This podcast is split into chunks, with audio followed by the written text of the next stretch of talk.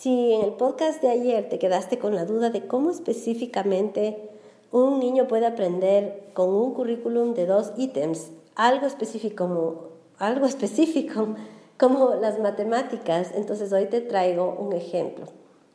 Ahora, es bien difícil poner un ejemplo cuando el aprendizaje se ha dado en microprocesos y a veces espaciados por días, semanas o años.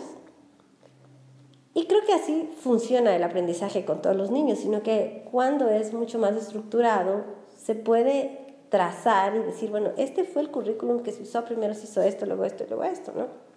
Ahora, si el currículum tiene dos ítems, entonces esos microprocesos, tendría que contarte mi vida. Es más, que yo a veces no sé, digo, ¿cómo aprendió esto? Y he logrado trazar una línea de cómo aprendió ciertas cosas pero es solo un ejemplo que no quiere decir que es todo lo que él ha hecho para aprender, en este caso que te voy a contar, a, sumar y a dividir, sino que es solamente uno de los procesos que ha tenido. Bien. Entonces más adelante te voy a contar, este, poniendo este ejemplo de cada uno de estos dos ítems del currículum, pero quiero que sepas que estos dos ítems del currículum van conmigo y tú puedes elegir cuáles son esos principios que tú quieres dejar a tus hijos para que ellos puedan saber cómo pensar y que no tengan que estar buscando qué pensar. Y eso creo que es uno de los males más grandes de nuestra sociedad el día de hoy, que tenemos muchas opciones de personas y organizaciones y líneas y filosofías que nos dicen qué pensar, pero no nos dicen cómo pensar. Y esa es la parte que nos corresponde a los padres, ya sea que les eduquemos en casa o no, darles a nuestros hijos esa herramienta para que ellos, según eh, la forma en que nosotros les hemos enseñado, a pensar por sí mismos, puedan discernir y filtrar lo que sea que vayan a aprender, ya sea en el colegio, en la universidad, más adelante, o de cualquier forma que ellos vayan a adquirir sus conocimientos. Te cuento, soy Mónica Salazar, me encuentras en salazarmónica.com. Te invito a visitar mi página web y conocer más acerca de mi trabajo y de cómo puedo ayudarte.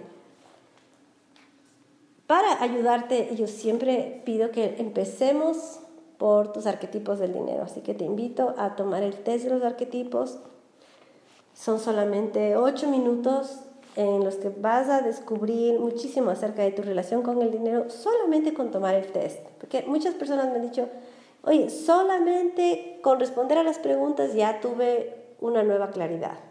Esas preguntas te cuestionan y te ayudan a darte cuenta qué es lo que has pensado acerca del dinero y que tal vez no te venías dando cuenta. Bueno, y también te invito a seguirme en las diferentes redes sociales en las que participo y dejarme tus comentarios porque me gusta conocer tus historias, tus anécdotas, también tus preguntas si es que las tienes o comentarios. Así que estoy atenta.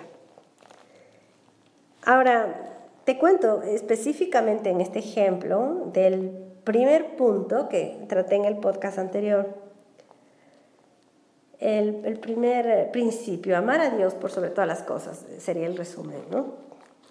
Y cuando mi hijo conoce este principio, y que yo desde pequeñito no es que le decía, este es el uno, este es el otro, sino que ese es parte del currículum y para mí es importante que aprenda solo esas dos cosas. Con que aprenda esas dos cosas, está, para mí es un éxito, es un éxito el, todos estos años de educación sin escuela. Ahora, entonces, ese primer principio no es que yo le dije que se aprende de memoria ni nada parecido, sino que en eso me esforzaba en, en enseñar que eso es valioso, ¿sí? Amar a Dios por encima de todas las cosas. Entonces, bueno, pero ¿cuál es este Dios? Y ahí, ahí está interés en conocer más. ¿Qué dice este Dios? ¿Cuáles son los mandamientos de Dios? Y ahí descubre el diezmo. Entonces, para diezmar tú necesitas sumar para saber cuánto tienes. Y necesitas dividir. Entonces ahí tenemos suma, división y mucho más. Tú sabes que las personas, incluso adultas, que nunca han diezmado y empiezan a diezmar, lo que traen es organización a sus finanzas. Y parte de la bendición es la organización que tienes y saber cuánto tienes y cuánto produciste, ¿no? Em, bueno, entonces por ahí empieza eh, esa, esa claridad. Ahora la lectoescritura es algo que se desarrolló también a través de querer llevar sus cuentas, querer anotar para poder saber al final y otro tipo de habilidades que no se desarrollaron todas al mismo tiempo. Mi hijo diezmaba antes de poder escribir. Entonces, primero se desarrollaron en el caso de él, primero todo en la mente o con una calculadora. Ahí, mira, cada niño va a desarrollar como sea, ¿no? Pero este principio ya le abrió muchísimas puertas. Y solamente aprender qué es la división. O sea, solo saber que existe algo como la división y que puedes dividir algo para 10 y que es tan sencillo así, pero puedes dividir para otros números.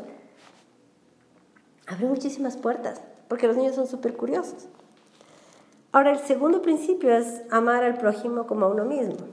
¿Qué viene significando esto? Preguntas, ¿no? Y vamos tratando de esto, hasta que él descubre a un grupo de personas que trabajan muchas horas, trabajan desde muy temprano, y un día él, sin que yo sepa mucho, les había llevado algo de comer en la mañana. Entonces luego eh, le, gustó él la experiencia y quiso seguir haciendo todas las semanas. Entonces ahí necesitaba un presupuesto. Entonces necesitaba generar y ahora ya necesitaba un negocio, alguna forma en que de alguna manera alguien ponga dinero en sus manos voluntariamente y que eso es necesariamente a través de un trabajo. Y bueno, ahí ya se abren todas las posibilidades, porque ahí no me, ahí no me vas a decir que solo suma, resta, ya depende de lo que haya querido probar. Y mi hijo ha probado muchísimas mm, opciones para hacer dinero que han incluido que él aprenda sobre química, física, eh, matemáticas, lenguaje, es infinidad de cosas, ¿no? Y también ha aprendido habilidades como relacionarse con las personas, también ha tenido fracasos, a manejar ese tipo de, de fallas, ¿no? a ser más responsable, a darse cuenta cómo funcionan las cosas, cómo funciona el mundo. Entonces ahí tienes con dos ejemplos que están bien aislados, no es que es la única, lo único que él ha hecho, lo único que le ha enseñado a dividir, lo único que le ha enseñado a sumar o a leer. Pero están dos ejemplos súper claros de cómo con estos dos principios sencillos, enfocándome en solamente estos dos principios, el resto se va dando. Y quiero también invitarte a que primero tú puedas definir cuáles son los principios con los que tú quieres llevar tu vida. Y cuáles son estos principios que tú quieres compartir con tus hijos para que a partir de ahí ellos conozcan cómo pensar, cómo formular sus pensamientos y que no tengan que seguir líneas de pensamiento solamente imitándolas, sino que puedan realmente generar sus propios pensamientos y probarlos, pasarlos por un, filtro, porque no podemos seguirles, primero no podemos saber siempre qué están pensando y también no podemos seguirles toda la vida atrás para ver qué es lo que están pensando y revisar esos pensamientos quitaría muchísima libertad. Lastimosamente, eso es lo que a veces se hace en instituciones donde, bueno, los niños vienen de diferentes trasfondos, no se sabe cuáles son los principios que han dado sus padres, y entonces lo que se hace se les dice, debes pensar así en esto, así en esto, así en esto, así en esto, y pone, quita muchas libertades, ¿no? A los niños. Pero también decirte que, bueno, una vez que tú has definido estos principios, esto va a ser tan valioso porque te va a servir no solamente para criar a tus hijos, sino también para llevar tu vida y mejorar cualquier área de tu vida, que pueden ser los negocios, las finanzas, la familia, y te va a dar muchísima libertad porque no vas a tener que estar cada vez viendo cómo piensa alguien más, imitando el pensamiento de otra persona, sino creando tus propios pensamientos a través de unos parámetros definidos. Pueden ser dos, pueden ser diez, pueden ser más. En mi caso, yo te recomiendo esos dos.